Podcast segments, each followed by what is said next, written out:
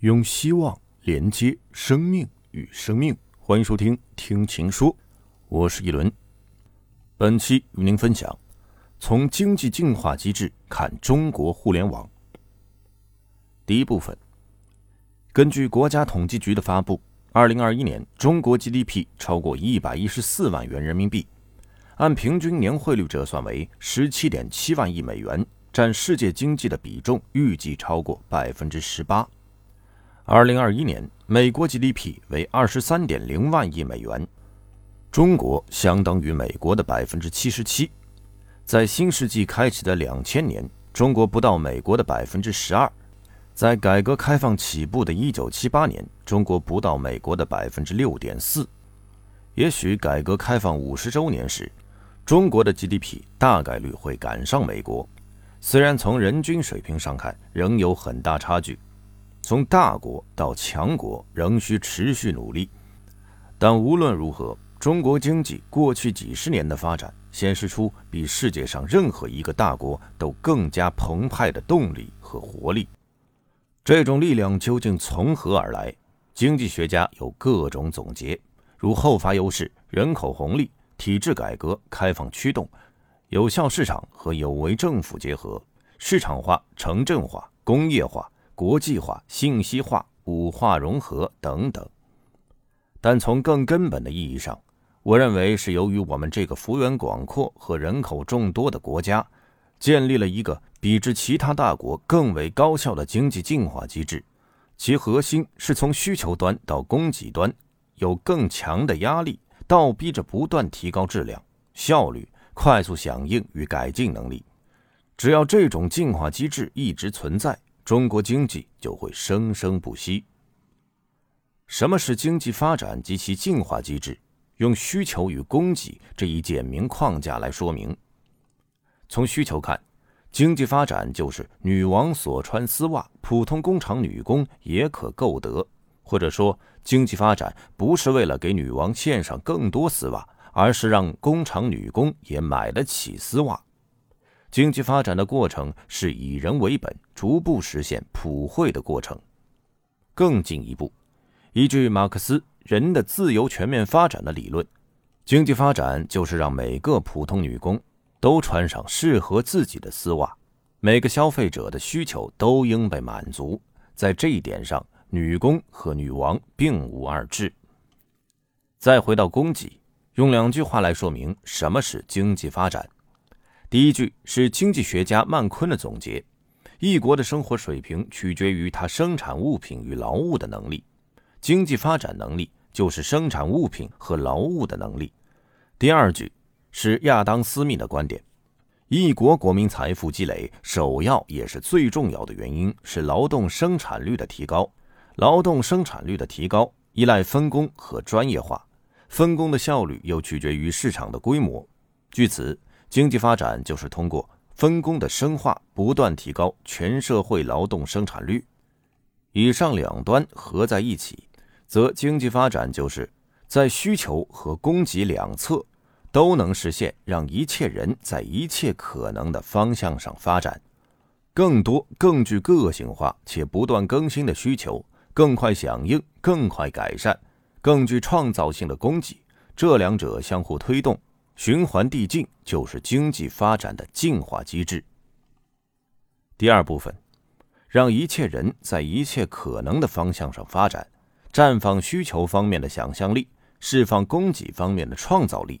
归根结底，不是靠谁去计划和分配，而是靠市场机制和激励机制。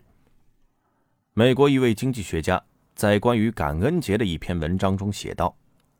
你们的感恩节晚餐就是一个合作的奇迹，成千上万的人参与了社会分工。有人把你的火鸡养大了，其他人把它收拾好、包装好，然后运到你能购买到的任何地方。运送火鸡的交通工具是由工程师设计的，由人工劳动结合机器和电脑来设计、制造、销售、分配等等，都是由无数个人来完成的。这些运输工具能使火鸡保持在冰冻状态，将之冷藏起来。这也同样是由无数个人做出了重要贡献。他们在公路上，在桥梁上，在由无数其他人设计和建造的隧道中行进，为运输你的那只火鸡。而这些运输车辆所使用的燃料，则是由另一支真正的军队发现、提炼、运输和分销的。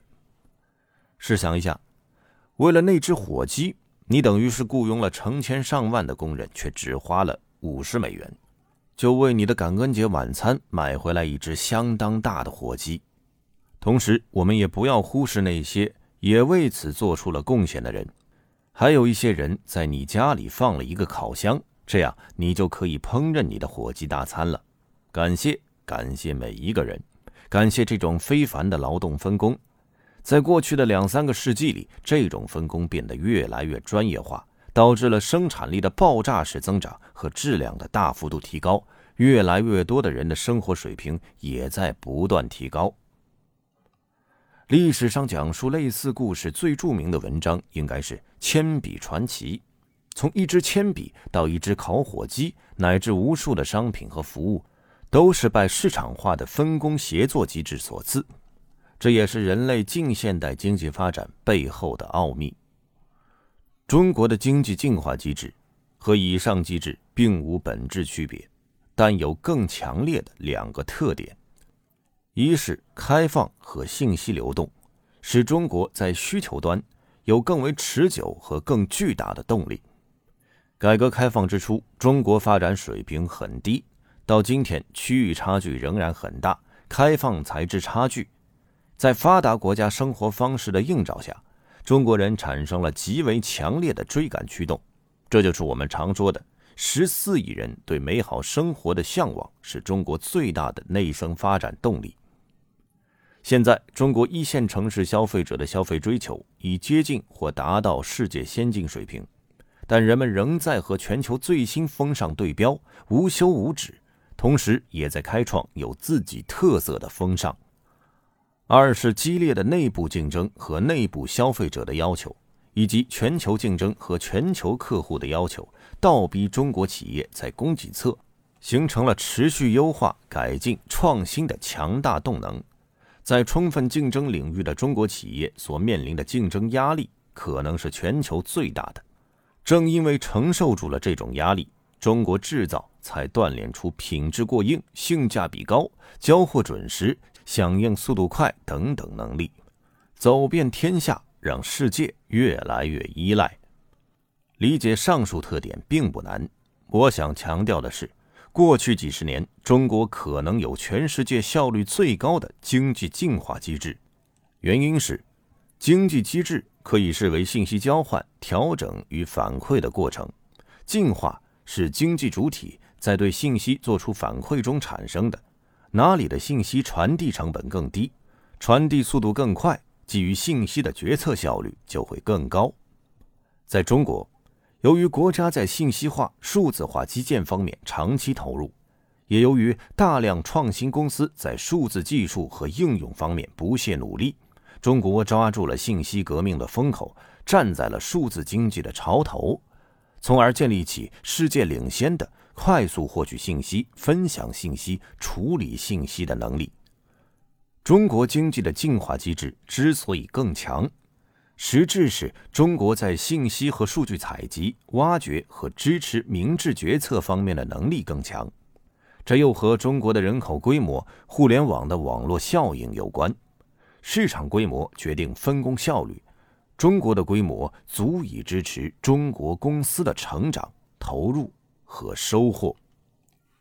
以上就是本期全部内容。本期与您分享了从经济进化机制看中国互联网的上半部分，在下期节目中将继续与您分享该篇三四部分内容。喜欢的话，欢迎订阅及关注。更多精彩，请关注秦朔朋友圈。我是一轮，我们下期再见。